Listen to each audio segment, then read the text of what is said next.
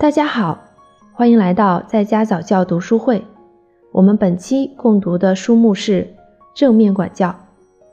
今天一起来读第五章，当心逻辑后果。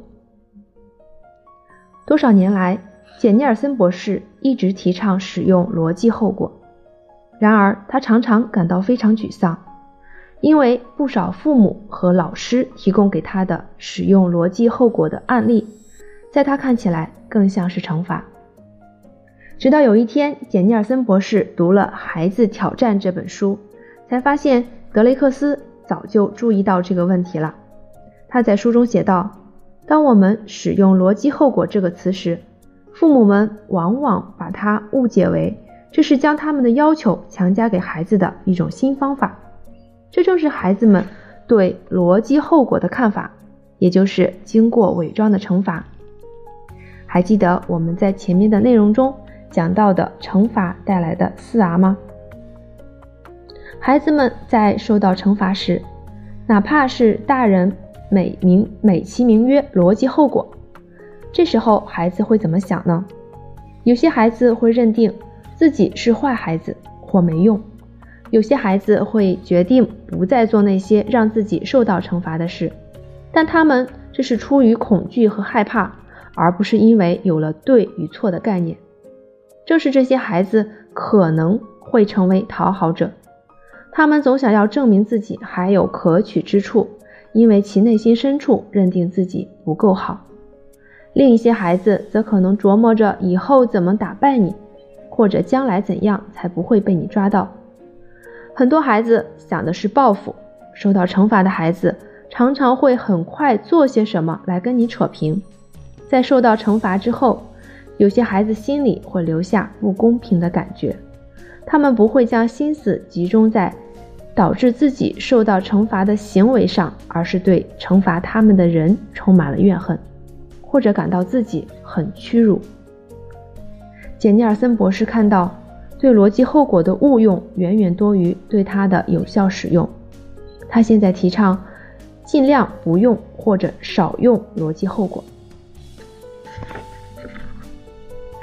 下面我们来看一下什么是自然后果，什么是逻辑后果。自然后果是指自然而然的发生的任何事情，其中没有大人的干预，像站在雨中就会被淋湿，不吃东西就会饿，忘记穿外套就会感冒。这里不允许借题发挥。当大人说教、斥责，或者说我早就告诉过你了。或者以其他任何行为把责难、羞辱或痛苦附加到孩子原本能够自然而然的获得的体验之上时，就是在借题发挥。借题发挥会阻碍孩子在体验自然后果的过程中的自然学习，因此孩子会停止体验自然后果，而把心思集中到承受或者抵挡这些责难、羞辱和痛苦之上。简·尼尔森博士举了一个一年级小学生比利的例子，这个自然后果的例子也可以叫做决定你自己要做什么，而不是让孩子做什么。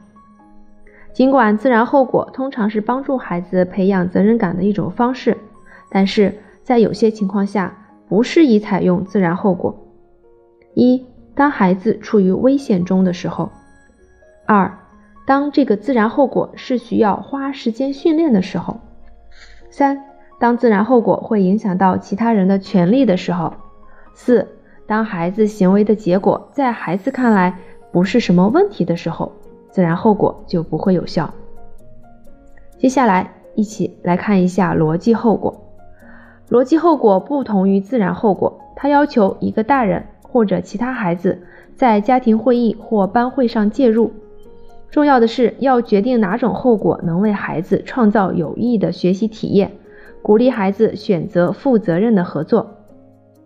我们如何来区分是惩罚还是逻辑后果呢？我们可以用逻辑后果的四 R 作为甄别的准则：一、相关的；二、尊重的；三、合理的；四、预先告知的。如果大人遗漏了四 R 中的任何一个，孩子感受到的可能就是我们之前说过的惩罚造成的四 R，也就是愤恨、报复、反叛和退缩。尽管父母和老师们不愿意承认，但他们喜欢使用惩罚的主要原因是要显示自己能赢孩子的权利，或者通过让孩子吃苦头而报复孩子。当一个逻辑后果能够将孩子的行为转向一个有用的行为时，它就是有效的逻辑后果。简尼尔森博士在书中举了一个关于史密斯老师的例子。史密斯老师也是这些大人的代表，他们更看重的是让孩子为自己的行为付出代价，而不是从自己的行为中学习。简尼尔森博士在这里重申，事实正好相反，孩子们在感觉更好时才会做得更好。正如你将后面的例子中看到的那样，很多老师发现，把孩子的不良行为转变为有贡献的行为。对于鼓励孩子停止或大大减少不良行为非常有效。使用逻辑后果的另一个重要指导原则是要考虑到行为的错误目的。在发生冲突的时候，逻辑后果可能有效，但只在孩子的目的是寻求过度关注时才有效。换句话说，就是要有效的使用逻辑后果。就要理解孩子的行为以及长期效果。